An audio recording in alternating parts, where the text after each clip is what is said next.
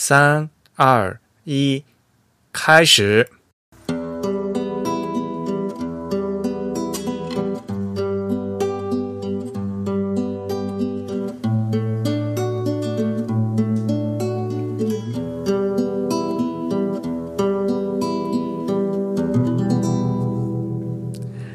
大家好，您现在收听的是全球首家用华语制作的字体排印主题播客节目《自弹自唱》。我们的“字”是文字的“字”，关于文字的畅谈，而不是弹唱。我们的播客只有声音，没有图像。我们的口号是用听觉方式扯视觉艺术。如果您可以脑洞大开，那么我们目的就达到了。嗯，我是你们的主播汶川西半东营居 Eric，我是主播黄浦江边清蒸鱼浅蒸鱼。虽然在荔枝 FM 和网易云音乐上面也可以收听到我们节目，但还是强烈的推荐大家使用泛用型的播客户客户端来收听自弹自唱。我们网站的地址是 typeisbeautiful 点 com，我们现在也启用了短域名，也就是 the time 点 com。欢迎大家与我们交流与反馈，呃，推荐使用邮件的形式。如果你喜欢自弹自唱呢，也可以用 PayPal 或者支付宝向我们捐赠。无论是捐赠还是反馈，联系的地址都是 podcast at the type 点 com。podcast 拼写是 p o d c a s t，the type 的拼写是 t h e t y p e。我们的邮件地址是 podcast at the type 点 com。现在进行捐赠呢，还可以嗯参加我们节目定期的幸运听众的抽奖活动，获得两位主播和嘉宾为大家。呃，准备的精美奖品。那奖品呢，包括自己的相关书籍、海报和明信片。今天呢，是我们的第七十七期节目，哇，七期！哎，这个节目的数字还不错。七七是好数字吗？啊，难道不好吗？Lucky Seven 是吧？呃，咱们是不是要先说一下那个捐款的情况？啊，对，我们可以回顾一下过去大概三个月左右的这样一个捐赠的情况。我们上一次来回顾这个捐赠，应该是在四月下旬吧。然后我们在这将近三个两个多月里，又收到了很多新的听众来的捐款，当然包括还有一些我们的老朋友也持续不断的给我们捐赠了，比如像那个我们的老朋友周安迪。他的捐赠的 留言写的是“保护费”三个字，为什么他他来？难道来了一次上海，然后就要给我们交保护费啊？他呃，你们你们见了面是吧？对对对，我们应该是在五月份的时候，哦、如果没记错的话，五月还是六月的时候见了一次。到上海偶尔还可以和主嗯主播面基。对，然后另外像我们的老朋友 Sabrina，他还是每一期都给我们捐。在五月份的时候，他说：“我想要抽中那一坨屎，就是那个 emoji 的那一坨屎。”后面那一期应该是我们提到了 L B N B 吧？他给我们的留言是“谷物营养麦片”啊，嗯。最近的这一期。啊，上上上期吧，他的留言是男秃头，他还特意留了那个男秃头的 emoji 的那个字符。啊，这个都已经可以打出来了吗？啊，对对对，至少我这边是可以显示的。哦，嗯，哎，而而且因为大家知道那个支付宝的留言，他会把那个 emoji 转成 Unicode 的代码给你存起来，所以 我为了把这个代码再转回成 emoji，看看它是什么文字，花了花了挺多的功夫。它有四个。四个码位构成嘛？因为，我导出了那个，我导出了那个呃表格的那个纯文本里面是一串四个码位的这个 Unicode 的代码。好吧。啊，然后另外有一位听众，他的名字非常长，他叫菊独秀海林顿。哎呦，他说每周就这么点知足吧，我会不会是第一个和你们互动的初中生？快在下一期自弹自唱里念出我的名字吧。哎呦，好吧，这是一位。初中生的听众，哎，还挺少见的。他的互动这中间是不是还有个标志什么那个？啊，对对对，有一个，它应该是它应该是那种 A C G 圈的吧？它在互动的中间加了一个那个性别的符号，就是雄性。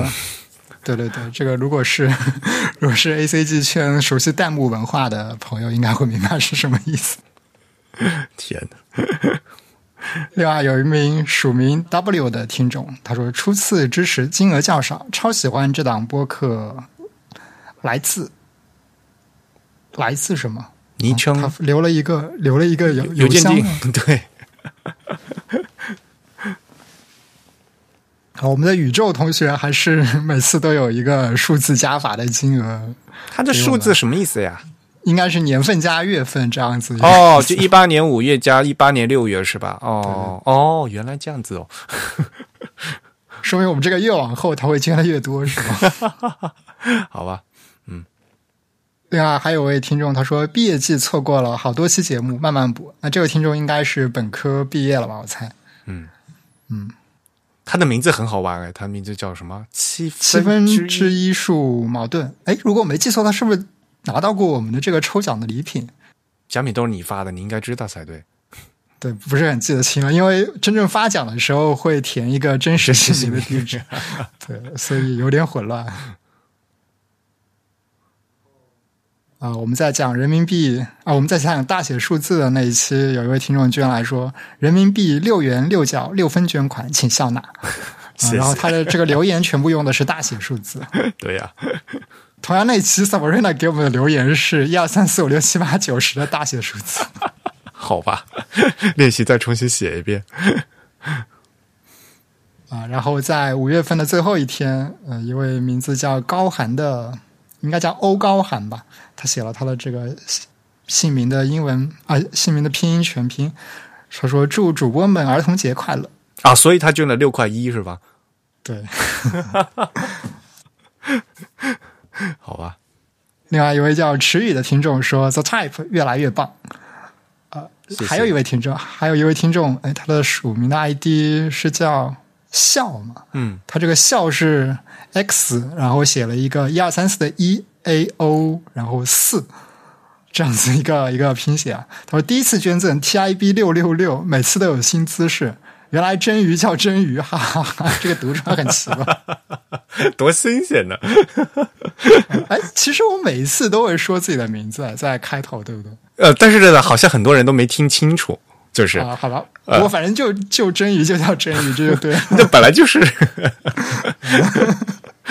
呃呃呃，对，黄浦江边清蒸鱼，另外，那个我们上次拿到我们奖品的这位署名叫妮妮的听众说：“谢谢主播的奖品。”然后他又给我们再次的捐来了这个支持。好，那其他的就略过不提了。谢谢其他给我们捐赠的这个听众。同样的，在这个微信上，我们还是呃持续不断的收到那位署名叫航航的听众每一期的捐赠。不过微信现在是真的麻烦，就是我在今天尝试去统计了一下这个捐赠的流水，发现这个流水是非常难的统计。为什么？就他现在这个后台它已经改掉了，因为我们知道微信现在这个捐赠已经是直接绑定到个人账户，啊所以在后台里面已经没有一个像以前一样的这个整体感的这样一个流水账目。啊，他那个，哎，这个搞得乱七八糟的，就是那个，因为原来和那个苹果闹僵了，不是，所以后来他就搞那个赞嗯赞赏用户，哎，搞我们那个 The Type 那个公众号也乱七八糟，现在。嗯，不过还是非常感谢大家这么给我们的这么这么多的鼓励。嗯，好了，今天的节目我们是要先做一下反馈，然后说几条新闻，然后再来进主题，对吧？好的，嗯好，呃，刚才是捐款的情况，那现在呢是来看一看听众的反馈。第一条反馈是关于另一个播客的，太医来了。太特别搞笑，这 就一行字。自从太医来了和自弹自唱联播后，太医来了就死啦。哎呦，好冤呐、真的不是我的错。呃，说起来好像之后太医来了确实没有更新。对对对，呃，我们已经把您的意见迅速转给了呃田太医。不过、啊、田太医最近的确是挺忙哈，他已经他也说，从各个各个媒介大家都在催更。都已经催到我们这里来了。对呀、催不动，催到我们这边来了，真的跟我们没有关系。嗯，呃，您对太医来了的播客的爱护呢，呃，喜爱呢，我们已经转转达给主播了啊。那接下来就是要看田太医他自己弄了。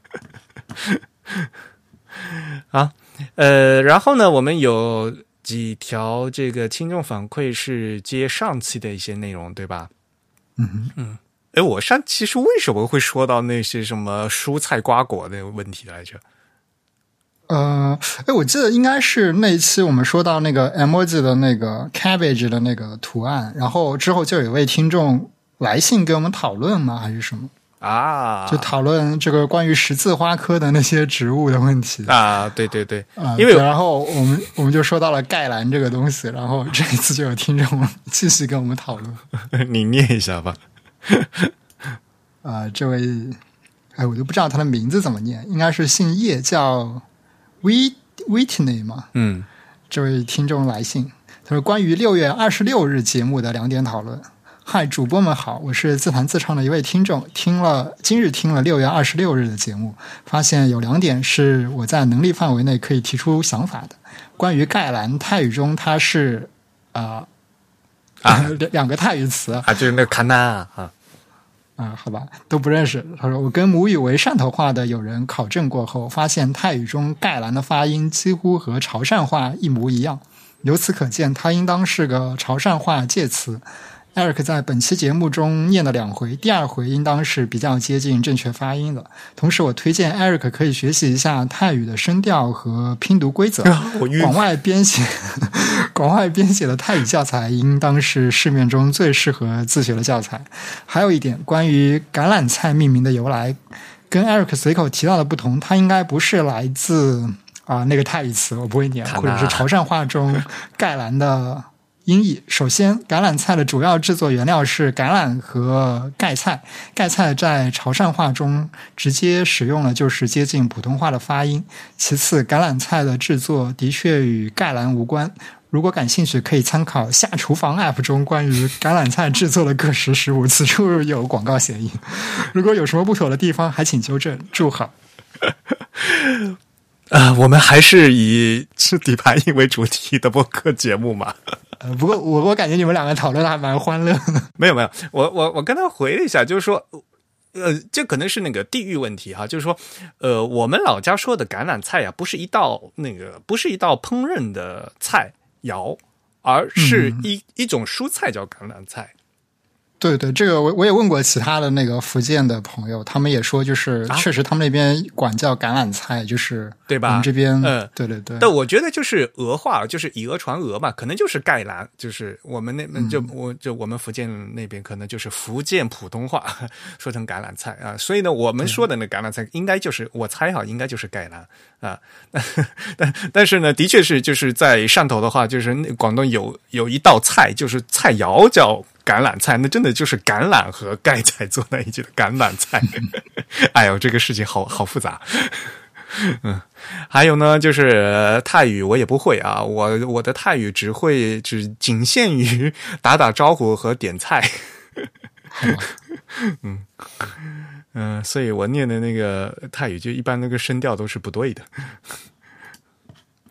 啊，但是也非常感谢啊。嗯。哦，对，之后你们说到那个什么上海上海白菜，你还给了他发了一个图片是吧？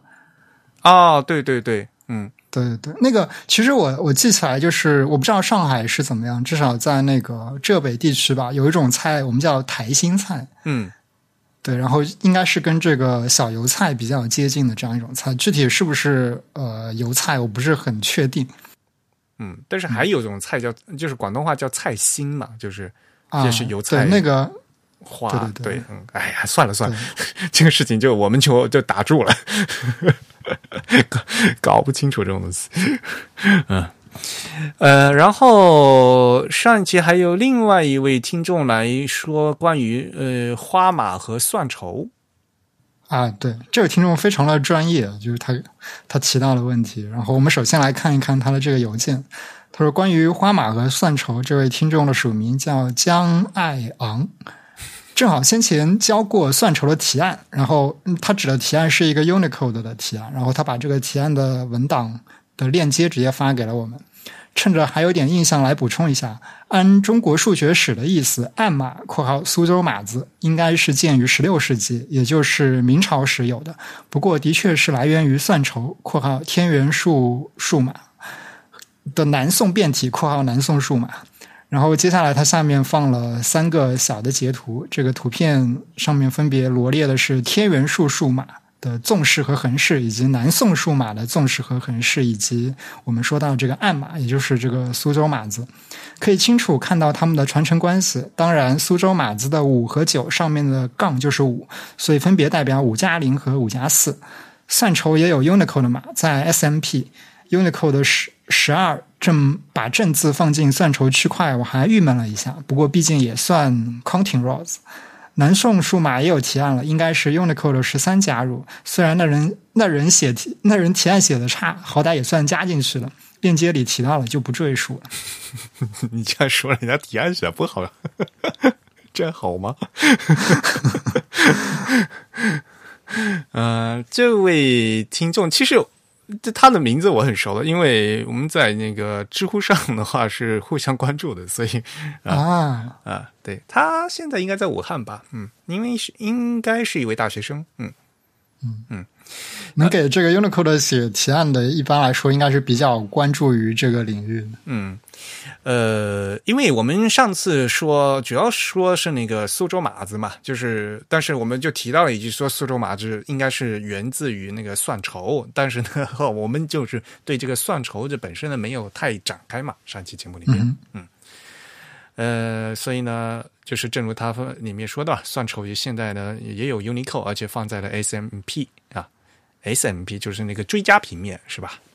嗯，就是不是基本补充补充平面对，就不是那个 BMP，就是基本多文种平面啊，就是追加的面。嗯，他说 Unicode 十二把正字放在了算筹区块，我还郁闷了一下啊，我现我现在才意识到啊，原来那个正字就是咱们我是后来补充说的，就是那个投票，嗯，投票画那个正字嘛，啊啊是嗯嗯，他说是啊，是放到了算筹区块啊。不过，的确也是啊，正如他说的，就是 counting rows 嘛，就数数用的嘛。的确也是一个计数的工具。对，没错，嗯，所以也算是名副其实了。对，嗯。不过他写的那份那个提案的话，据说还要量一阵子，嗯，因为那嗯，他还嗯也写的比较多，而他的他因为他的主要研究范围呢是中国古代的数学符号啊，呃，然后他还。找了一些很多文献，嗯嗯嗯，它提案里面包括的这个字符数量是非常多的。对，因为为了回头可以把这个提案的链接给大家看一下。对，为了就是实现就是一些呃老的这些古文的排版数学文献的电数字化的话，就是还要补很多字嘛，就是因为对，嗯。但是这些字的话，就是能不能都加进去的，这还要是要进一步的委到在那个委员会里面进行讨论。嗯嗯嗯。好，呃，非常感谢这位江同学的呃反馈。好，那么听众反馈就做到这里，我们下面给大家介绍几条新闻。嗯嗯。呃，在第一条新闻呢，是一个讣告啊，嗯。呃，呃我觉得这条消息还是要在节目里面和大家说。呃，非常著名的是，应该是字体排印师啊，也是平面设计师 Helmut Schmid。呃，他名名字怎么翻啊？赫尔穆特施密德是吗？嗯，呃，于七月二号的早晨七点四十分，因心脏衰竭在日本病逝，享年七十六岁。嗯，他是一九四二年生于奥地利嘛，但是他因为他后半段就的生涯主要都是在日本度过，因为他夫人也是日本人嘛。啊，嗯，嗯，施密德先生的作品估计最有名的应该是那个。Typography Today 吧，我觉得，对，可能在嗯，在中国地区，嗯，比较著名的是这本，嗯，因为他，因为他后来大家觉得大多数时间他的那个工作室就是叫 Helmut Schmidt Design，呃，就就设在日本，那那一直都在大阪生活，所以呢，他做的很多东西都在呃日本都是非常有名的。最有名的应该是那个大冢制药的那个 Pocket Sweat，那个中文叫什么？保保加利水特，我我不知道那个中文叫什么啊？什么宝宝什么什么宝矿是吗？特别难念那个名字，啊 啊，然后还有一些什么资生堂化妆的化妆品啊，还有一些东西的一些设计啊，都是他做的，嗯嗯，他给当时给大众制药做的那些呃医药品的那些包装也是非常有，就是它的一个特点，嗯嗯哼。那至于非常有名那本著作《Typography Today》，真也很喜欢吧？我这本书我记得。呃，对我印象比较深吧。这个我大概在本科的时候在图书馆里看到的，它是一个呃侧重于讲这个信息，当时他所谓的信息设计的这样一个东西。嗯，那本书的话是其实是一九八零年。他从日本出版的，嗯，呃，也在世界界获获得了很大的反响，嗯，然后零三年好像又又发了一个新版，对，嗯。嗯，那他本人从一九八八年开始就一直都担任就是那个 AGI，就是国际平面设计师联盟的会员，呃，对，嗯，这也是非常老派的那个平面设计师，他的那个。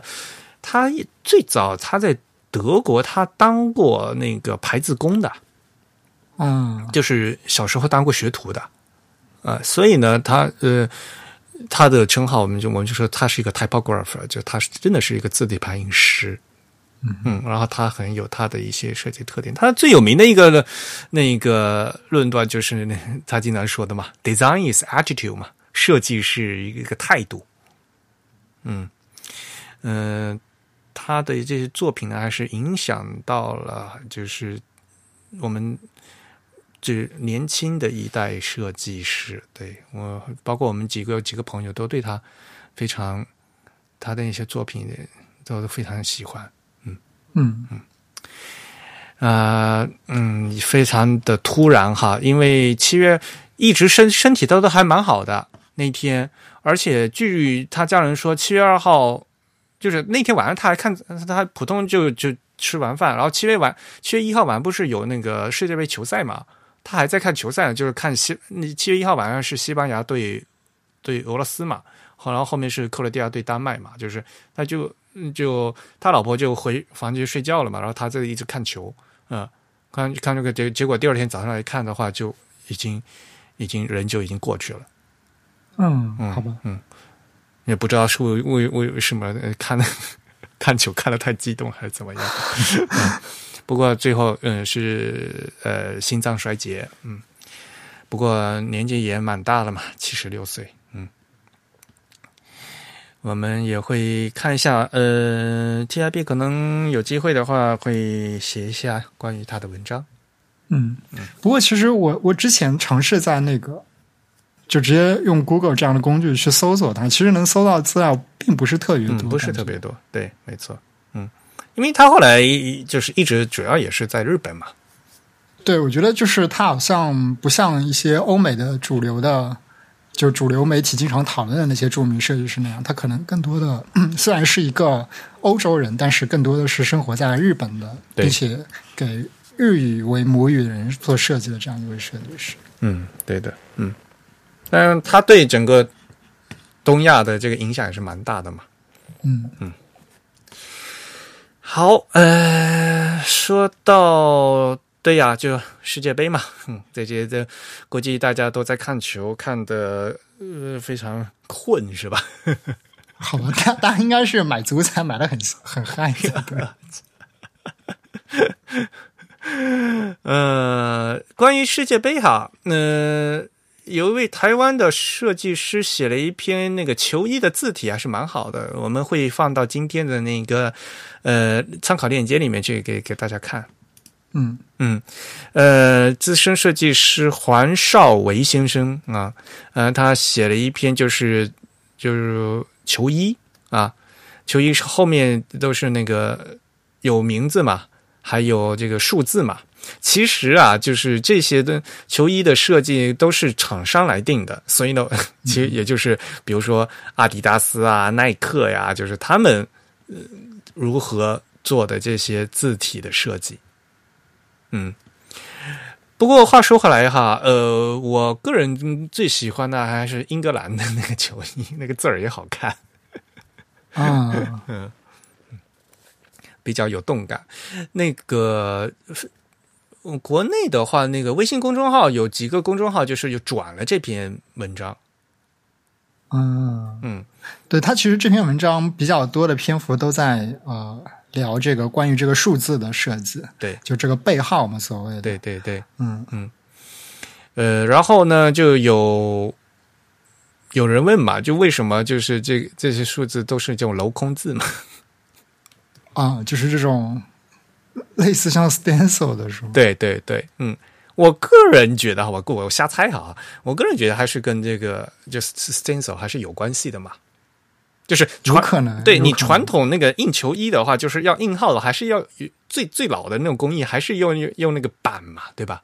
对就是剪那个镂镂空那个板，然后再刷像刷漆一样那个刷上去嘛，以前对吧？现在当然是不用这个工艺了，对吧？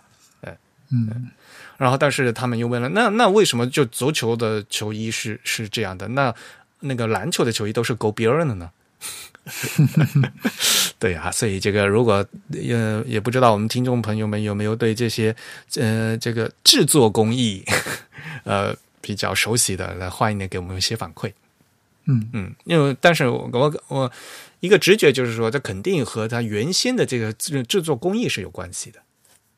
对，还是跟一些传统的这个视觉样式有关联。对而且其实我们知道很多这个欧洲的足球俱乐部去看他们的 logo 也会有找到很多传统设计的这个影子。我们之前其实也讨论过一些。嗯嗯，所以就说，比如说你现在那个球衣后面那个数字嘛，它为什么会有那个中间那个 inline 嘛，就是中间有一条线儿嘛，嗯啊，对吧？嗯，那为什么是线儿而不呃，就是边一个呃，就像篮球的球衣为什么是勾边嘛，对吧？嗯嗯，这些东西的话，其实呃有空来进行考证的话，也是蛮有意思的一个事情。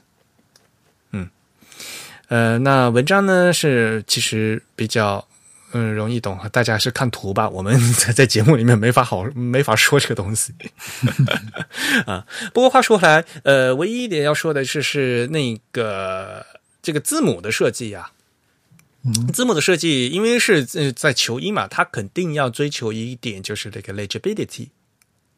对，对 legibility 中文呢，就常听我节目的大家是什么？我建议大家翻译成易认性。嗯啊，就不要去说什么可读性啊，那可读性是什么？这个那 legibility 不要和那个 readability 混在一起啊。legibility 是易认性，就很容易认出来啊，因为这个对吧，在赛场上嘛，对吧？呃呃，而那个 readability 是那个易读，就是长篇文章的那样的嗯排版的那个东西才才是 readability 啊。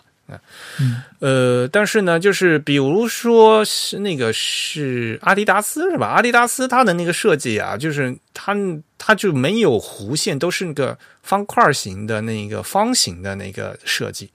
这样的话呢，呃，做成字母的话，像比如说大写字母 B 和大写字母 R 就很容易混在一起，就是啊、对啊、，就是就是都是那样 A。也 A 也容易对对对。呃，因为呃像因为字母造型它本本来它是斜的嘛，然后它是有弧线的嘛，嗯，你一定要给它硬套到这个这个正方形的这样的一个设计里面的话，它肯定是需要进行这个修改嘛，嗯嗯，这样的话大啊，那个大写字母 A 和大写字母 R 就很容易混在一起嘛，嗯。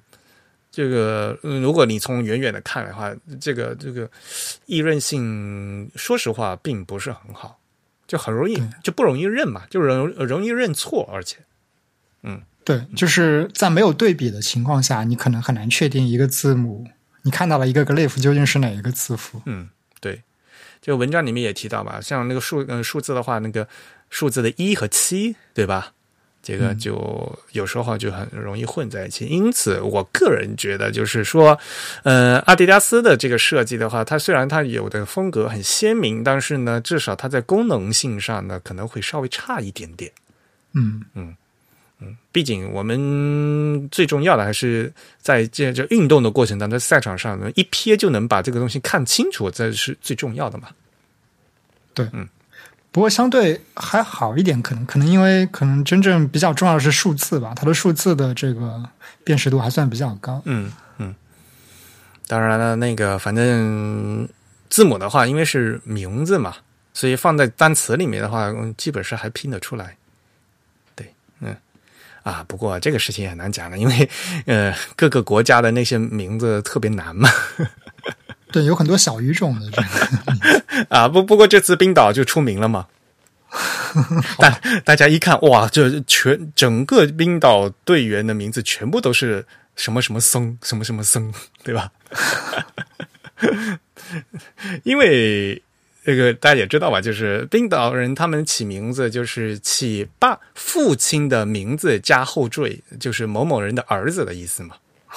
所以，所以 Eric 的儿子就叫 Ericson。嗯，John 的儿子就叫 N Johnson，呃，所以呢，所以大家看那个冰岛名字，全所有的名字，所有人的名字后面都是以 S O N 结尾的，这都是松，那那那那些名字都超难念的，对，嗯，我一我一直都念不住那个 C 罗的真正的那个名字。哦，哎，他应该是葡萄牙人，对，葡萄牙 C 罗嘛，然后他叫什么 Christian。嗯，Ronaldo，但是他后面有一个是他的父姓，然后还有一个母姓嘛，就是啊，呃，他有四节儿，就是葡萄牙人的名字。哎呀，嗯，好，我们不说这个了啊。呃，世界杯还是还没有结束哈，大家要注意，尤其夏天那么热，要注意劳逸结合，注意休息哈，多喝水，注意休息。另外一条新闻是啊。这个我是从微信的公众号上面看到的，是关于网易考拉的一条消息。啊，你看过吗？呃，我之前没有看到，我是从你这里看到。反正就是网易考拉换了新 logo，然后网传就设计师嗯设计费上千万，哇哦！我就在大家说这个事情。呃，我反正不去评论他这个 logo 做的怎么样哈，但是作为我我们是字体排印节目嘛，呃，我要说的是，他们居然会在写了一个说说他们用的是平方，嗯哼，把用平方他。他的意思可能是说，他们在网页用的平方，这本来网页用平方这个事情本身是 OK 的啦，但是他这个表述的非常有问题。嗯，他说他那个里面有个图哈，说他的那个 typography system，说网易考拉 exclusive font 平方。嗯啊，感觉这文案说不定是个中国人写。对，首先他肯定就不知道，呃，就所谓呃，什么是叫什么专用字体是吧？他他可能是想说用中文那个意思是吧？啊，对他可能希望表述的这个意思标准字是吗？还是什么？对，类类似这样一个意思吧。对，嗯嗯，但他的这个措辞非常的不恰当。嗯，因因为英文的 exclusive 是什么意思？啊，应该是一个只买断，类似像买断的这样一个独占的意思嘛？就不呃，只只能我用，不能给别人用的意思嘛？才叫 exclusive 嘛？嗯，平方怎么变成你们的 exclusive？什么鬼？我说这个要是要被水果爸爸他们家法务看到，这个是吃不了兜着走这个事情 啊，真的是啊。呃，当然了，大家知道平方是 macOS 系统的系统字嘛？嗯嗯，然后平方这个字本身就平方这两个字啊，是苹果公司的商标。然后平方这款字啊，这个字库本身的 copyright 它的版权呢不在苹果公司手上，它是那个是华康吧？呃，对，嗯对，Dyna 嗯 Dyna Font，嗯。像像这些事情啊，就是大家随便就打开那个呃，咱们 Mac 电脑里面不是都有那个字体册嘛？一一一一看就知道啊，都写着的嘛啊，制造商是 d 嗯 Dynaware 嘛，然后 Copyright 也是 Dynaware 嘛，然后呢，商标就说平方 is a trademark of Apple Inc 嘛，对吧？就苹果公司的注册商标啊，像这些东西的话，就是呃有呃字体的授权，然后版权这些东西应该怎么弄啊？嗯，有一些涉及到法律的东西，大家一定要认真哈。你设计师呃，如果是即使设计师写错了，你公司如果有法务 check 的话，要要重新再确认的。如果呃用错了东西，直接把这个拿交给客户。让客户吃官司，这个 这不是一个好的做法。嗯，对。另外，其实我觉得，呃，就就这个设计本身来说，他可能也没有特别的理解所谓一个品牌的标准字体或者品牌的这个专有字体应该是一个什么样的生产方式吧？对，就是这个是呃，它使用频繁的另外一个问题。嗯，对。当然了，就是说，呃，标准字，呃，标准字的话，在西方来讲的话，呃，咱们说品牌字体，因为很多西方他们嗯西方的，比如说杂志啊，或者一个品牌，他们会自己干脆做一套字嘛，对吧？这个事情，我我们在以前节目说介绍过很多了嘛，就像前段时间我们刚才说 A M B N B 他们自己就自己做了一套字，这个是标准字，呃，就是他们特殊的字和现成的字，所有的字库都不一样的。对，嗯，但是呢。呃，因为中文的字库很大嘛，所以呢，现在很多绝大多数的这个视觉是呃 identity 呃视觉识别的话，一般来讲就是先做个只做了一个 logo 而已，对吧？那极大的话就挑挑一款现成的字来用嘛。嗯，结果就被他嗯在这个案子里他就挑了一个平方，嗯，这个事情就本来就是不是很很正确的事情，说实话，首先。嗯，因为我也不知道他和苹果有没有一些正式的授权，对不对？嗯，对。然后不管怎么样，嗯，刚才说的，我刚才提出的那个，他在文案里面说是，呃，网易考拉斯 ex exclusive 平方这个事情是肯定是有法律问题的，不管怎么样。嗯。然后另外一个问题是，呃，平方是系统字，对吧？嗯。这个系统字能不能拿去做商用，这是另外一个问题。嗯，这个事情的话，就是说，系你你，如果你用 Mac 系统，然后你用这个平方来打印啊，来来做你东西的话，这个肯定是没有问题的。嗯嗯，呃，但是呢，你你不能把，比如说，你把平方拷贝到 Windows 上去用，这是违反，嗯，这是违反了你和苹果之间的这个用户协议的。嗯，如果然后商用了的话，比如说你的客户，你的客户用的本他本来就是有 Mac 电脑，对吧？那这样的话，他那台面 Mac 上本来就有平方，对吧？那这个用是没问题的嘛。嗯嗯，所以这个就跟那个网页调 CSS 调用字体是一样的嘛。嗯，如果你是调用系统的话，系统的字的话，那这个就普通的调用是没问题的嘛。嗯。这个就所以其实，嗯，我们之前也经常会见到，就是在早几年，可能很多的这个呃设计机构会给客户选类似像微软雅黑这样的字体来做他们的这个所谓的品牌标准字。那其实它还是跟平方一样，就牵涉到一个无法跨平台的问题。对，嗯，而且微软雅黑大家也知道吧，是一个很复杂的事情，对吧？微软雅黑这个。呃，它的其性质和平方一样，对。微软雅黑这本身是微呃微软公司的一个商标，但是微软雅黑它很多版权又是在方正的手里。对对对，所以其实呃，我们以前经常会说，如果你希望用一款像微软雅黑那样的字体，你可能应该去找方正买他们的这个方正兰亭系列的字体。对，嗯，对。那么换到平方这个例子，你可能应该去找华康买跟平方。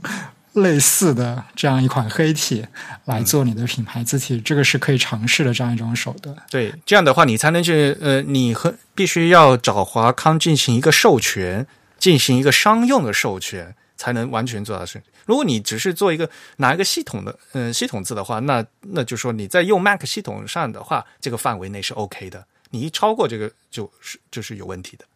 嗯嗯。所以呃，我们应该呃另外找个时间跟、嗯、大家谈一谈这个字体授权的事情啊。嗯嗯，呃，我们到时候还是请相关字体公司的一些法务的人士来跟大家介绍一下，会比较好。嗯呃，因为前段时间做设计里面，大家也是听微软、呃、雅黑就色变嘛，因为国内好多字体厂商现在还是在呃，就是反向的维权嘛，对吧？嗯呃，的维权是维权的手段，那那就大家在呃在用的时候呢，一定要注意这个授权的范围啊，嗯，嗯、而且现在国主主要是国内的设计师的话，他设计师本身他自己呃是一拿到字体公司说，几乎都是可以免费用的嘛。对嗯，那问题就是你用你自设计师本身你拿到授权可以免费用，但是客户并不是这样。所以你一定要跟客户讲清楚，然后让客户去获得正嗯、正确的授权。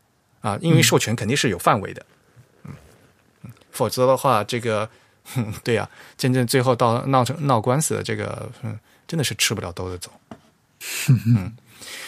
呃，然后另外一个问题就是说明，呃，写这个文案的人他本身对标准字这个东西搞不清楚，然后呢用了一个很不恰当的英文词，嗯啊，反正，哎呀，就是槽不完一出土啊，就看到这个东西，嗯，所以最初，嗯，这个它有根本性的，呃，对这个品牌字体标准字的一个认识是有偏差的问题，然后它的英文翻译也有问题，然后它的字体，它对字体授权根本就没有搞清楚。我觉得，哎，怎么说呢？就是，呃，在设计行业的话，还是有很多基础的东西需要学习啊、大家还是要多多注意比较好。嗯，好吧，那我们就说到这边，可以进主题啦。今天的主题好吧？今天今天的主题应该大家人见人爱。好吧。其实今天这个主题，我觉得跟我们之前的数字系列多少有点关系。我就是因为是前面做了数字系列，才觉得今天要讲今天这个主题。好吧，别别卖关子了。我们今天的主题是人民币上的智啊，哎呀呀，人民币上的字，人民币上的字，我刚说什么了？对啊，就是大家每天啊，不过我们现在已经都是几乎是无都不用纸币了，是吧？对，就这本来应该是一个大家很熟悉的东西，但是由于现在的这个支付方式的转变，特别是中国大陆这个支付方式的转变，导致大家反而很陌生这个东西。嗯，对呀、但是不管怎么样嘛，呃，咱们呃一个货币啊，其实经常会被人说成是一个国家的名片嘛，嗯，对吧？呃，嗯、所以呢，就是这个货币它本身其实也是一种特殊的平面设计，对吧？嗯对，那今天呢，我们就作作为我们是一个字体排印的节目，那我们就来谈谈字，那也就是钱上面的字啊，人民币上的字。嗯，呃，那要谈这个问题，首先我们就得看人民币上有多少字，有多少种文字？那肯定有汉字了，对吧？啊对，正面比如说有中国人民银行，对吧？然后要中有有中国，对吧？这个有个我们有有国民，有行名，然后有面额，对吧？比如一百元，对吧？然后有年号，对吧？呃，呃哪年印的嘛，对吧？嗯然后还有说明文字，嗯，有说明文字，你你还看你还记得吗？嗯比如说毛泽东，啊，是吗？还有这个？你仔细看你的人民币，你有吗？好，可以可以找一张来看一下。是的，啊啊，新版的这个是有的，我记得旧版好像没有。啊，这旧版，呃，反正现在就是我们最新的这一套人民币上就都是毛泽东的头像嘛，对对吧？然后但它底下都会写毛泽东，然后还应啊还会有那个生卒年，生卒年，对，嗯，这肯定都有的，就各国都有。啊，嗯。呃，都会写，就是比如说他这画一个人头啊，这这个人是谁嘛，这个人的名字嘛，嗯。啊，这个就像这些就是说明文字嘛。对，除了汉字以外，其实我们的人民币上还有少数民族文字。往往大家都没有注意哈，呃，当然了，就是可能少数民族朋友他们都 都都会注意到，但是普通的汉族朋友就会就根本就会忽略到这个东西啊，呃，像比如说一百元对吧？一百元人民币背面的话，图案是柱子吧？人民大会堂的那个吊顶吧，对吧？灯，对嗯，然后右上角就是呃少数民族的文字，嗯，你知道这少数民族这写的什么？不知道应该是不是中国人民银行的那个同样的意思？呃，就是呃，用各种文字写了中国人民银行一百元，中国人民银行嗯一百元，中国人民银行一百元，就是就写了同样的内容，用各种文字写了一遍。嗯嗯呃，所以我们是不是要说一下这个？对，其实这里牵涉到几个问题，就是首先就是一种无论是哪种货币上，它可能不可避免的会有几种 script，对吧？就就我们按照现在这个语言学的概念来说，会有几种文字，但是中国的这个人民币比较特别的是，因为中国有特殊的这个民族政策，所以它不仅有不同的文字，还有不同的语言，然后有一些呃其他语言的语种，当然它会使用到一些我们在汉语里面看不到的文字。其实人民币还好了，呃，你们有空去看一下那个印度的那个卢比，对，日印度也是一个多民族多语言的这样一个国家，印度的卢比上面写的十七种文字，就是。好吧？所以大家有空去看，呃，印度的卢比就是像咱们都是毛泽东的头像嘛，印度就是都是那个甘地圣雄的头像，然后呃，然后呢上面就是用十几种语言都写了啊，那一百卢比，一百卢比，一百卢比，一百卢比，写了十几遍，因为印度是语言文字就非常复杂的一个地区，嗯对，嗯咱们所以相对来讲已经很不错的啦。相对来讲才这才这么几种啊，呃，咱们这语种上面就是，也就是说人相对来讲就是人口最多的嘛。嗯嗯呃，大家看反面的话，如果现在大家手上有人民币啊，比如说一百元大钞拿出来看一下就知道啊。背面最上右上角的话，最大的是汉语拼音中国人民银行。对，嗯，然后第二行其实左边这个是竖排从左到右的，这个是蒙古文。嗯嗯，然后右边的是藏文，然后第三行是维吾尔文，但是注意维吾尔文是从右往左写，嗯。嗯，然后这右下角看起来是英文字母，其就是拉丁字母，但是这是壮语壮文，就咱们、啊。咱们的壮族，壮语转写是吧？嗯，他们现在的新壮呃现在的壮文就是用拉就是用拉丁字母写的。啊，当然，内容就是刚才说的，呃，人民银行表员，人民银行表员，对，嗯，好吧，呃，先有这么多字，咱们先从从头开始说哈，这个民族文字我们呢放到后面去说。嗯，首先啊，这个汉字啊，呃，我记得上次我在节目也说过这个事情吧，就是说那个数字大一大写的时候，就是人民币上那个二元的那个二大写的二是曾经是有错字，对，这个我们在讨论大写数字的时候专门提到。对，嗯，这个正确的那个大写的二应该是那个一字旁，然后左下角应该是两横一个贝嘛，嗯，但是呢，人民币上面的那个二就是原来老版的，就是第三版人民币，他把那两横写到了左上，而不是左下，嗯，第二版、第三版都是都是那样的，就是都是错字，其实，但是都将错就错了。嗯。嗯，我们会贴一个链接放到我们今天的 show notes 里面去，就是在网上还可以看到，就是有老的图，因为可能年轻朋友的话就都不记得第三套人民币长什么样子了，可能都没有见过。没见过哈啊、对，呃，第三套人民币现在已经停止流通了，好像从今年开始，啊，嗯。对我好像都没怎么见过。啊，是吗？呃，我呃对我我见过，对我可能见过那个分币吧，就是分币的那个纸币，对，嗯对但是更大面值的好像就没有见过。嗯，就特别还有什么两角这样子的纸币，我是从来没有就毛嘛，嗯，对啊，几毛几分嘛，就毛是还是都有的。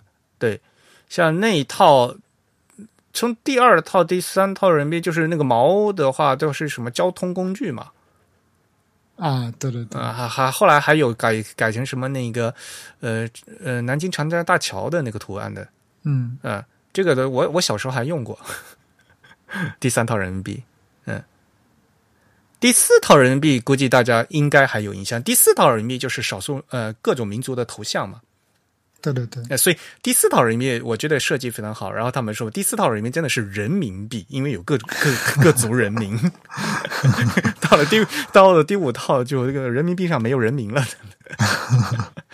这是一种调侃哈啊，呃，但是呃，就是刚才说的，从第二套到第三套人民币上面的一个大写的二都是错字啊，你其实就是错字，然后将错就错的啊。如果呢，呃，你硬要说，呃，这是书法上面的一种异体字，你硬要说的话啊，呃，但是不管怎么样呢，后来呢，在新版的话就把这个就改回来了。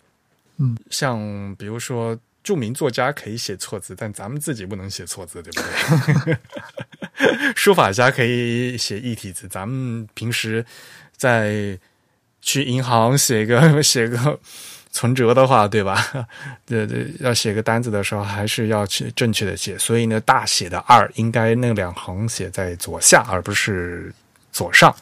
嗯嗯这是大写二的问题。然后呢，还有一个就是人民币元，啊，元这个字到底是怎么写？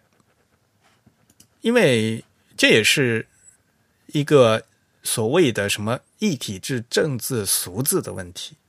嗯哼，真正我们钞票上面那个圆是那个圆圈的圆对吧？国字框，然后里面一个人圆的圆嘛。对，就是圆圆圈的那个圆，嗯，圆形的圆，嗯但是经常咱们说人民币元，在普通大家写的话，应该就是那个元旦的元吧。对，嗯，所以这个其实就是有个正字和俗字的问题。嗯但是不管怎么样，呃，现在可能你你即你即使是查呃翻字典，呃，字典里也会说，就是现在的俗，嗯，通俗的写作元旦的元，但是正式场合你像人民币纸币上写的都是那个呃国字框一个那个人员的员。曾经有，我记得是有政协委员还是嗯提写出嗯指出这个问题就，呃呃有涉及到一法律问题，是因为我们国家有那个银行法。银行法规定说，那个法律里面写的说规规定的写法是元旦的元，啊，所以呢，就是是变成你实际上人民币票面上印的这个“元”字和你法律说的会不一致。呃，现在是出现像这样一个问题，知道吗？嗯，现在只好的一个一个解救的办法，就说这个是一个俗字，就是 啊，就是要就胡就去解释一下而已。不过不过这个其实问题也不是很大，这不，但是嗯，这毕竟你这个法律不一致这个事情的话，你要要解决呀、对吧？嗯，这个何必对吧？就特地要，有点分裂，确实有对对对点分裂。就故意造成这样的不一样的局面的话，其实并不好嘛。你这个国家的国家的一个正式的法定货币上面的的这个字写的不对，啊，嗯，我感觉写成圆圈的圆是不是曾经因为那个金属铸币的时候的这个造型有关系？对对对，是的，嗯，所以呃，它它是有它的一些历史了，嗯，对吧？咱们不是吗？通宝嘛，对吧？就是以前说说这钱币的话，就是都是都是圆形的嘛，对对，有有有很长时间，对，嗯，所以呢，现在都是圆。顺便说一下，这个圆形的“圆”的日文的字体，你日元的“元”你知道怎么写吗？呃，我我不知道应该怎么描述的，你知道吗？就是很多人不认得这个字，然后呢，好吧？呃，他一开始他说你你有空去给我买是吧？就是给我买一个呃两呃一千单的东西。他他说我说我说什么什么叫一千单？他说哎哦，那个日本不是都是单吗？就是好吧，他把那个日元的元的那个元字认成了牡丹的丹字。啊啊，有点像。我后来才知道，哦，原来他是呃他，所以他一直说单，就是这，嗯，他老说一千单 一千单，我说什么意思？我一直没听懂，后来才知道他原来是认错字儿了。我我其实最早觉得他有点像一个门字啊，对啊，就呃，如果一定要描述的话，就是日本现在的常用汉字里面，这个日元的元，就是就是圆圈的圆。是，呃，怎么描述？就就真的就就像牡丹的单子，对吧？啊，就就中间一横没有透出去，半半包围结构的嘛。然后牡丹的单中间是一点儿吧？那个不是一点，而是一竖，对吧？嗯嗯，它其实是一个下框吧，一个下框，然后一竖一横。对，同字。如果说成牡丹的丹的话，会给人感觉这个下框比较瘦窄，它其实是一个比较大的一个下框，就同字框。嗯，对对对。所以说，你看我又来吐槽了，简化字吧。其实日本人日本简化字简的更奇怪。对，嗯，这个字啊，真莫名其妙的。对他把整个这个全包围结构剪成了一个半包围结构。对啊，都不知道他怎么想的。嗯，对。呃，然后咱们就就简化字嘛，因为圆圈的圆里面是人员的圆嘛，就一个一个口一个背嘛，嗯嗯，对吧？那个背，嗯，呃，那背的简化字就是就变成一竖一撇了嘛，啊，一竖一点嘛，嗯，所以人民币也是一样的，人民币在第三套人民币上面还是这个繁体字。到了第四套人民币呢，就那个，比如说人民币一百元，那个元就已经变成简体字了。嗯嗯，所以这个一大家注意看，就是简化，因为第三套人民币当时还是，比如说是六十年代做的吧。嗯，所以第三套人民币上面，比如说连中国人民银行这几个字都是繁体字，而到了从第四套人民币后。就变成简体字了，就中国人民银行，尤其是像像国，对吧？然后像人民银行的银银不是那个金字旁嘛？对，中国人民银行就就都都变成简体字了，所以它它是改了，知道吧？因为中国人民银行这这原来是那个董必武先生提的提的字嘛？啊，对，就是就是呃，我记得就老的这一套字很多都是那个董必武先生写的。啊啊！但是后来说嘛，嗯，这你国家的法定货币上面的个字就应该用规范字嘛，所以呢，就愣是把人家原原来提的字就改成了硬改成了简体字。哦，就还是模仿他的这个笔记来 改，对，几乎是一模一样的，几乎是一模一样，就强制的把那个，比如说那个银行的“银”字不是那个呃，就是金字旁嘛，就。强制改成那个简体字的这个字字形，好吧，嗯嗯，所以啊，就是有很多这种不不得已而为之的事情，嗯，对，呃，然后背面啊，其实有那个印章的，你知道吗？对对对，这个我刚刚也想说，其实它有篆刻的，但是大家都。不知道那个是什么东西吧？对，其实我也不知道他刻的是，就是行长之章啊，因为是银行嘛。这个行长行长啊，他写的是什么行长之章是吗？对，应该是行长之章啊。嗯，这有点像九叠传之类的吗？没有没有，这个还是很正常的。这个字还这个篆，这在篆刻里面是很很普通的。好吧，嗯，行长之章。嗯，以前那个第三、第四道有两个章呢，就是有行长之章，还有副行长之章，要盖俩章哦。这样的，对，现在现在心里就只有一个行长之章了。嗯，就 就是说，这因因为就是法定货币嘛，它必须是一个一就国家的法定银行发行，然后要要要有盖章的，就是传统。对对对，但是现在完全就是一个形式化的一个东西了。呃，它这个其实有点像那个保留了一些嗯早前时代那种发行纸质通货的时候，有那个签发机构的那个负责人手工盖章的那种感觉。嗯嗯嗯，它其实是有点沿袭了这样一种感觉，然后把这个把这个符号性的东西保留下来。但现在肯定不是手工盖了，它是统一印刷出来的。对对对，嗯嗯嗯，对。然后圆饺饺子那个饺子的话，按照咱们现在规范的写法的话，最后一笔横横竖，那个竖要透出来。对，哎，在以前那个第二套、第三套人民币上面那个饺子的竖笔都不出头。啊，对，这个写法其实以前挺多见的。这其这个写法其实是那个在旧字，呃，就是签字，呃，还有比如像比如看那康熙字典体啊，啊，对对对，就是老式的那个印刷字体上，呃经常会有这样的写法啊、对。但是呢，咱们现在就是呃不嗯、正式的规范字的字形的话，就应该要出头的。嗯啊，所以人民币现在就是从第四版开始呢，也就这个饺子也是也是出头的了。嗯所以说，虽然看起来好像人民币上没多少字，对吧？就像这些字的话，其实可以看得出来，就咱们整个汉字改革的一个现状，你知道吗？就比如说有异体字的问题，有这个字形的问题，有新字形旧字形的问题，对，嗯，然后有简体字的问题，简呃有简化字的问题，嗯，对，嗯，啊、然后呃，那个我们现在来就具体来解释一下这个民族的文字，呃，刚才说呃维文哈维吾尔文。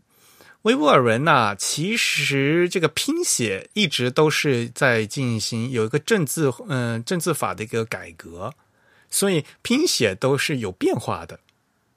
对，这其实之前初阳好像提到过，是吧？对对对，嗯，嗯、像比如说“银行”这个词，“银行”这个词，像人民币一二三套，它都是它它都是拼写成 bankc 啊，但是现在写的是 bankc 啊，嗯，所以这就是像那个拼写都都是有一些不一样，嗯，啊，好吧，这个啊，这就是 bank 嘛，是吧？对，这是 bank，对，没错，其实是 bank，对，嗯，对呀、维吾尔语的银行，银行的名字是和 bank 其实是一个同源词，啊，呃，所以像那个人民的拼写好像也也不一样，啊，因为大家也知道嘛，维文在这嗯、也经历过一些文字改革嘛，对吧？对，嗯，原来是就是用了老维文，对吧？五九年后来又改成了新维文，新维文后来又说不行了，后来又又换换回老维文，啊，嗯所以现在的话就是这个老维文，呃，就我所谓的一一直都是用老维文用的阿拉伯字母，然后从右往左写，然后在这个字母同样一个词的拼写的话，就是还会发生不停的变化。那这个大家有空的话可以去看一下。嗯然后印印象最变化最大应该是壮文，啊，因为壮文啊，就是原来是用壮字的，就是像用汉字的方块字的。但是呢，呃，我们新中国成立之后呢，就一九五五年啊，就呃改为了一个用以拉丁字母为基础的拼音字母。然后五七年呃国务院批准就开始用了，所以现在大大家看到那个篆文呢，它是用那个拉丁字母的拼音字母写的，嗯，就看起来像英文一样 的，这是所谓的啊。对对对，嗯然后呃，更关键的是这个后来呢，就五五五十年代做的一个老的那个状文里面，有一些特别用了一些特殊字符，用一些很奇怪的字来、来标来标注这些声调啊什什么的，啊，它其实已经超过了这个最基本的拉丁字的字符集了。就所谓的 ASCII 是显示不出来的。对对对，嗯，所以大家如果手头还有第四套人民币，可以去看一下第四套人民币上面的，比如说中国人民银行十元啊，那个就是老状文，嗯，然后现在这个新状文的话，就是就是就普通的就二十六个拉，呃，就所谓的拉丁字母就都都能显示了。嗯啊这个是呃新状文其实是一九八一年，嗯，八一年，嗯、呃，我们政府就是发布的一个撰文方案的一个修订案，嗯嗯。然后呢，就原来那些特殊字符的话就改成用拉丁字母了，所以呢，就就现在的新的这个撰文的话，就是完全就可以用在在二十六个字母之内就可以完全显示出来了。就原来那个老、老撰文的话，还借用了一些其他的特殊的长得比较奇怪的字母，所以呢，正如呃你正面的人民币一样，就是几套的人民币不一样的话，上面的这个字儿不一样。那其实这个少数民族文字，比如说篆文啊，第四套人民币的拼写和第五套人民币拼写那个字儿也是不一样的。对，嗯其实我们今天会再放一些那个链接上去，大家就可以去看哈，这个呃对比一下以前那个图是怎么样的。嗯嗯嗯然后呢，其实我们就应再再退回到这整个人民币的设计上面来讲哈，就是到了第五套人民币的时候，你们发现，比如说那个一百元就就变成宋体字了，嗯。以前都是手写的嘛，对吧？像那个第四套人民币哈，呃，上面那像比如说那个一元、两元都是手写的嘛，对，嗯，可能我觉得他还是考虑到这个字形规范的问题。你什么意思？意思是说，就是用宋体字的话，就更像印刷的字，是吧？对对对，看起来更规范看起来更规范。对是这个意思，是吧？啊对，嗯，怎么说呢？这个反正有好有坏吧。感觉从设计上来讲的话，也许你做成宋体字的话，感觉是更工业化、更现代嗯啊。但是呢，你反过来讲的话，你用手写的话，也更更有传统风味嘛，对吧？嗯、另外，他是不是要考虑到外国人也识别起来更简单一点？不过外国人一般都看数字，看阿拉伯数字，不会看这个汉字。对啊，一般人家不，外国人不会去看那汉字的。呃，而且你原来的那个字手写字的话，它也算是楷书嘛，也是很也算是好认的感觉。有点像隶书的感觉。对 就原来就是，尤其就是第四套那字啊，它是还是蛮有风格的，你不觉得？就那那个字，刚才我是最最早就是那个一二三，就最早那个人民币的话，那时候都是董必武先生写的嘛。嗯嗯，他那时候写字的话，就是呃，就是比如说写那个人民币啊、一元啊，他他他每每套字还写了两个以上，然后呢，再交给美工的设计人员去选，然后选上去用的。嗯后面这个第三套人民币和这这就是那个上面那个字啊，是马文蔚先生的所谓的就张黑女碑体。他因为他这个是魏碑体，但是呢又很很像隶书。对，其实有有那么点隶书的感觉。对对对，嗯嗯。然后你你比如说你看那个“圆”字，对吧？呃，而且它这个整个字有点偏扁，这整个字形偏扁。啊，整个运笔的话，它它它这个钝的，但是呢，在整体来讲的话，因为它你看它这个整个角度的顿笔的话，还是整体是一个魏碑的一个风格。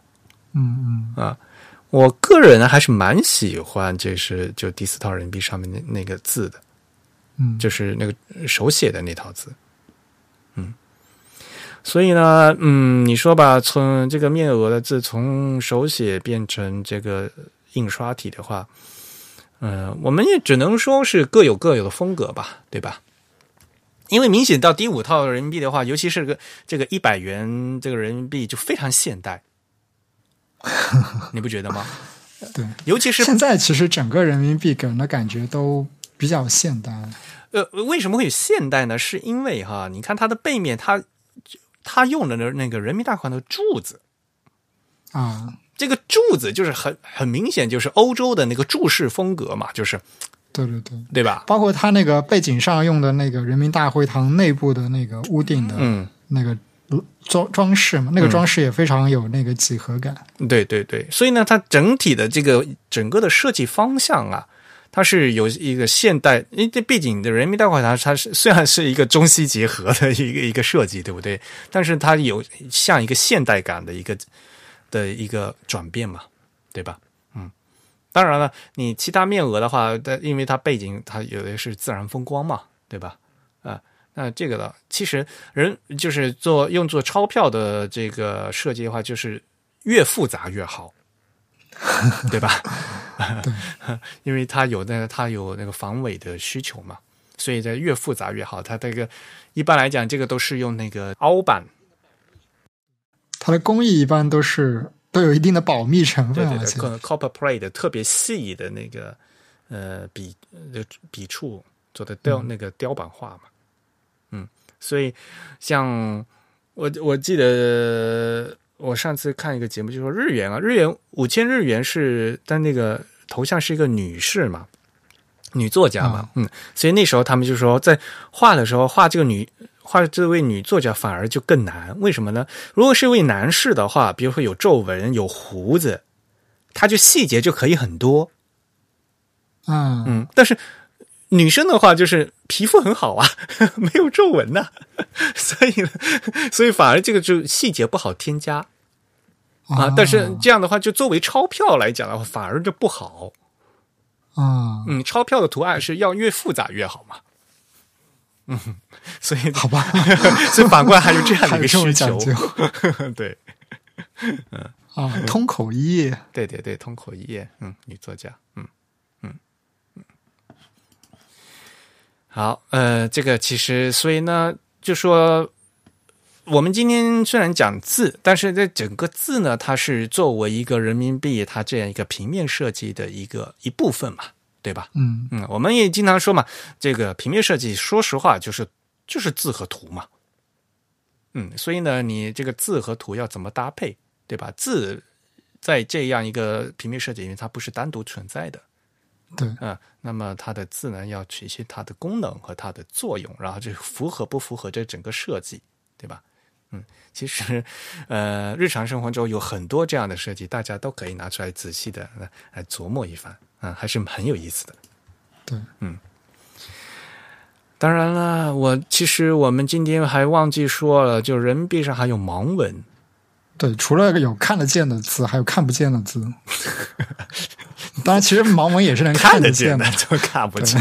但是它是给那些视力上有一些障碍的人使用的这样一种文字，对吧？嗯，盲文就是就点字嘛，对吧？嗯，所以，哎，现在它那个上面其实是只有数额的那个点字，是吗？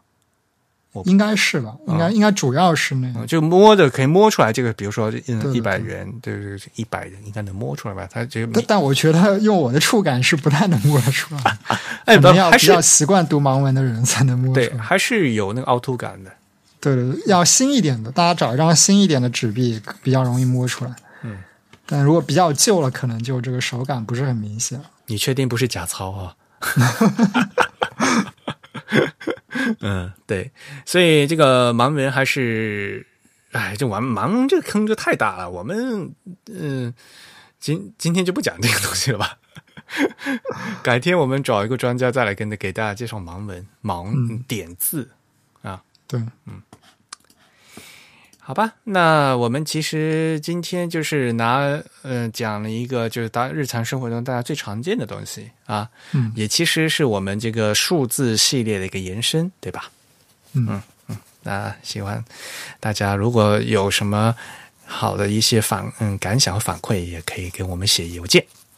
嗯嗯，啊，对，其实除了这个，我还想到一个问题，就是曾经在知乎上有人问过。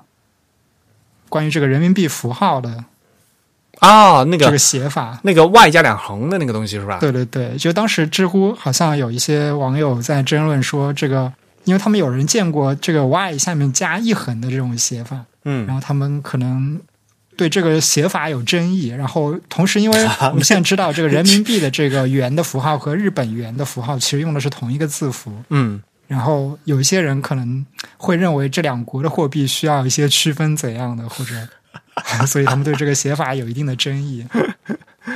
对，然后说到这个，其实我想到就是现在人民币上还有地方是印这个符号的，就有吗？嗯，对，以我们这个最新版的这个这个来说，它这个印的这个位置非常的奇怪，因为其实应该在央行上是可以可以查到这个资料的，到时候可以给大家看一个网页。就我们知道现在这个第五套的人民币，它有一种防伪技术嘛，就是它有一条那个磁性的那个叫什么啊。安全线，啊，对，它的这个安全线上用那个全息的那个技术印刷了这个，还是断开应该是的吧？对吧？对对对，嗯。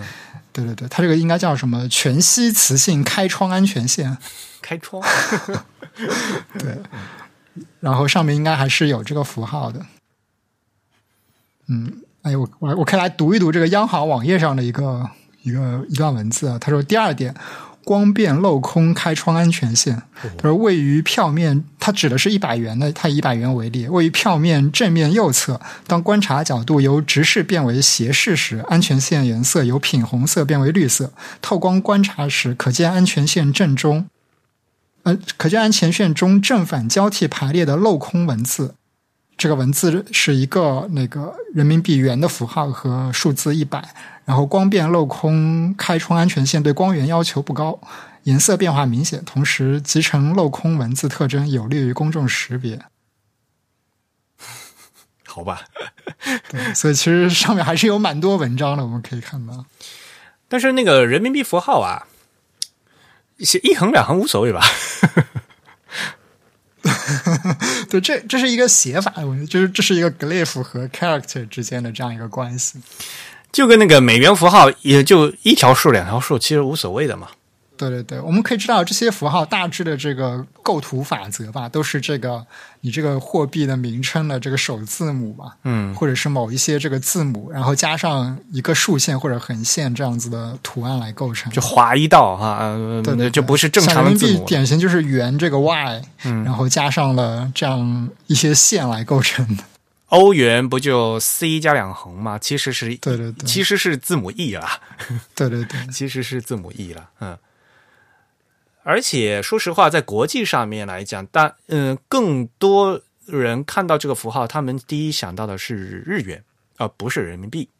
啊、因为大家也知道嘛，呃，在国际外汇的这个 呃上面的话，对流通的话来讲的话，在外币市场、外汇市场上面来讲，对吧？说除了美元的话，后面就也就是日元了嘛。嗯，对对对，咱们是因为咱们自己是中国人，所以呢，咱们就就看这第一个反应是人民币嘛。嗯对对但是其实呢，就是在国际上来讲哈，一多更多的人一看这个的第一第一默认会想到的是日元。嗯嗯然后，当然了，因为都是元嘛，所以呢，这就一个符号可以代表好多东西。这个就跟美元符号一样的了，对吧？在港币也是 Hong Kong dollar，也是也是那个符号嘛，对吧？对对对呀、加拿大元也是嘛，这个这个符这个就这虽然货币不一样，但是名字都是一样的话，用的符号都是一样的，这也是很正常的事情嘛。对，所以其实现在国际上比较通行的写法，反而是用那个三字母的大写字母缩写来表示货币的，对。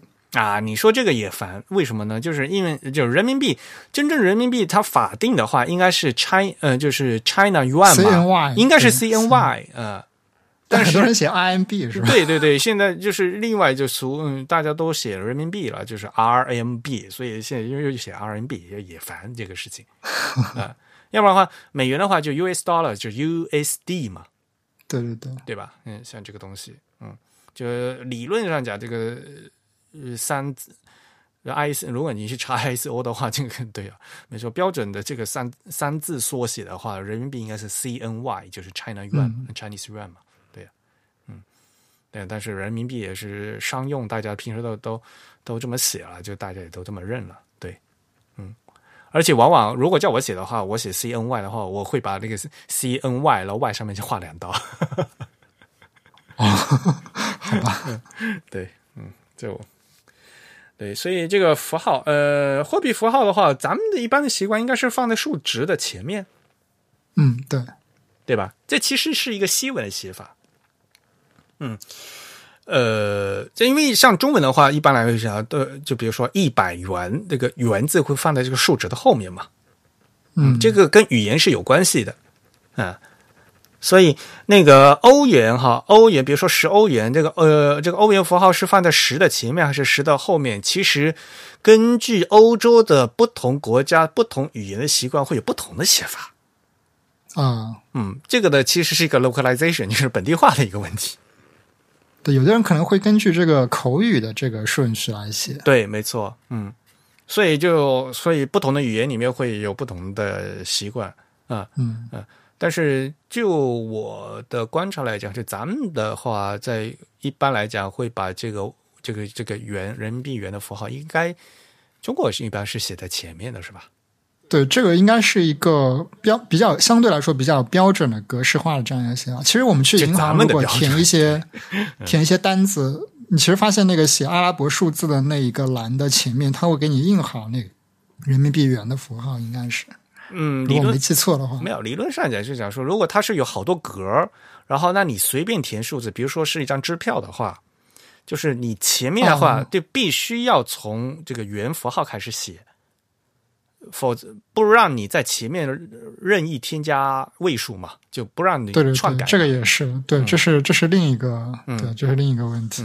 然后到后面的话，因为你写到你。点完了以后呢，在圆角分的话，那那个点后面就肯定是两位小数，这肯定您就再往后面加是无意义的嘛，对吧？但是你往前面加，你越加越越多，这个数值就就就很容易被篡改掉，所以前面必须要加个符号，那就就是写元，对，就是当你用阿拉伯数字来写的时候嘛，那嗯大写的话，就汉字大写的话就不会有这个问题嘛。是的，嗯，所以这个也是从。从这种意义角度来讲的话，这也它也有它的一个功能性在哈。啊，对，嗯，好吧，那今天就说这么多，我们要来开讲。啊，对，我们上一次抽的是这个柏林的 Type Two 柏林的一些明信片，然后我们这次就公布这个抽奖的结果。啊，我们照例也是抽出了两位听众啊，那。这两位听众呢，都是来自支付宝给我们捐赠的。第一位听众他属的 ID 是景城，第二位 第二位是属的 ID 是 JJ，这个是应该是我们有台的主播吗？啊，你居然被他 不不不被他，你把他给抽到了。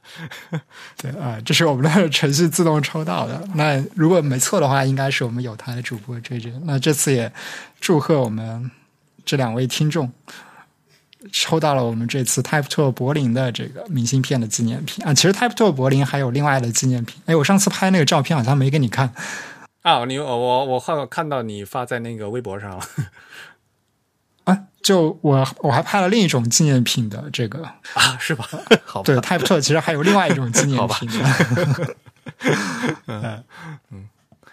好，恭喜获奖的朋友，也恭喜我们主有台的主播啊！虽然嗯，我上次写呃的那个题目根本没有，我说那个男男秃头真的不是你哦。好，你说这话说的好，此地无银三百两啊。好吧。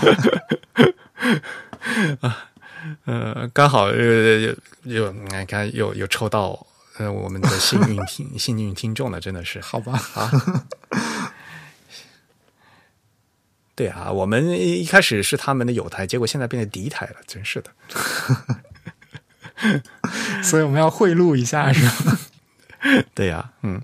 不过我们也希望就是各个各位友台哈，难得大家聚一聚嘛。反正我们八月十一号不是要搞三周年活动嘛，就大家可以顺便聚一聚。对，我们看能不能也邀请到一些有台的主播来一起参加。咱们去年那个 TIB 十周年活动时就来了好多主播，不是？对对对，就我觉得好像那天那期几乎是就是中文，那天的主播到场还蛮齐的。对，中文播客圈的主主播到的蛮齐的，就是对，嗯 嗯，还是蛮期待的。就是八月十一号我们的那个三周年的纪念活动。嗯嗯，现在呢，准备的情况差不多了，我们要大概在下期的时候就应该要把那个门票放出去了，是吧？啊，对，争取吧，嗯，争取，对对对，嗯嗯，八月十一号吧，那在太早放门票不也不好，要不然大家都忘了。对，其实一般来说，按照我们以往的经验，这个门票抢的还是挺快的，所以对，倒不用提前太早来放出来。不不，对，但是你那想买门票的听众就很在意你们到底什么什么放嘛，对吧？所以我们现在要预告好时间点，对对对让大家到点刷这个票。别这样，这又不是火车票。那个，不过我们场地的话，撑死一百个人吧，那个地方。嗯，对对嗯，，反正呃，座位的话，估计也就是七八十个是有座儿的，就是，但是呢，就是挤一挤的话，挤挤总是有的，挤挤的话，可能一百个人也就差不多了，对，没错，应该有一些听众之前也去过那个场地看我们之前的那次活动了。那那场地其实上面还有一个小隔层嘛，嗯就是一个对有一个吊桥。你不能让人家坐那边啊，真是的。对，就是那个那个场地，其实活动的空间还是蛮丰富的，就是站的人还是可以蛮多的。嗯不过从现在开始，大家就可以来呃给我们写听众反馈，然后呢问主播的各种问题了。啊，对，我们要不要做一个小小的这样一个有奖征集活动？啊，有什么奖啊？你说呢？我们我们有好多奖品可以发。啊，对对，那好吧，反正反正就奖品有很多，对，呃，我们我们可以这样，我们可以奖品先暂时保密吧，就是奖品很多了，对，嗯，对，我们希望能做一个呃小小的征集活动，就是我们会在这个线下活动的当天跟大家有一些问答的互动。那么现在我们可以公开的向我们所有的听众通过这个邮件的方式来征集这个问题，对吧？对，就是你有什么想问的，关于自弹自唱节目的就可以了哈，啊，不能跟节目无关的哈，一定要跟节目有关的，这是首先这是这这一点，嗯，然后如果您的呃这个问题呢被两位主播采用，然后采嗯在当天的这个活动上所采用的话呢，我们就会给嗯给您寄上一个小礼物。对，如果你当天到现场，也可以现场来领。没关系，我们的礼物是全球包邮的。对，嗯，呃，估计很多人都会，比如经常会问啊，啊你们录播课用了什么器材呀，对吧？嗯、那还有比如说你们多长时间见一次面啊，什么什么什么什么的。我们录播课不用见面。啊，不过其实至今有很多人都以为我们是面对面来录这个节目的。对，但是呃说实话吧，就是诶，到目前为止录了三都快三年了，只有且仅有一期是 咱们面对面一起录的，是吧？对，而且那期效果并不是很好。啊，对，啊，哎呀，好吧，所以呢，这个你这样，我们这越往下说的话，估嗯，听众会越来越生气，就觉得，所以你们可以脑洞大开，呃，那么就可以多问问题，嗯，呃，也非常期待大家呃三周年的活动能见到大家，嗯好，那我们今天的节目就到这里结束。嗯，好，那再次感谢大家收听本期的节目。如果大家有什么疑问或者有什么想跟我们交流和反馈的呢，都可以写邮件给我们。我们的邮箱地址是 podcast at the type 点 com，p p o d c a s t at t h e t y p e 点 c o m。同时呢，这个邮箱地址也是我们在 PayPal 和支付宝上的捐赠地址啊、大家参与我们的捐赠呢，也可以有机会参与到我们的这个抽奖环节当中。同时，如果大家想在社交网站上关注我们，可以在新浪微博、在 Twitter 以及在微信上搜索 The Type。另外，在这个 Facebook 上搜索 Type is Beautiful 也可以找到我们。本期节目还是和往常一样，Eric 和真宇主持，由 Eric 在 Mac OS 上剪辑制作完成。感谢大家收听，我们下次节目再见，好，拜拜。拜拜。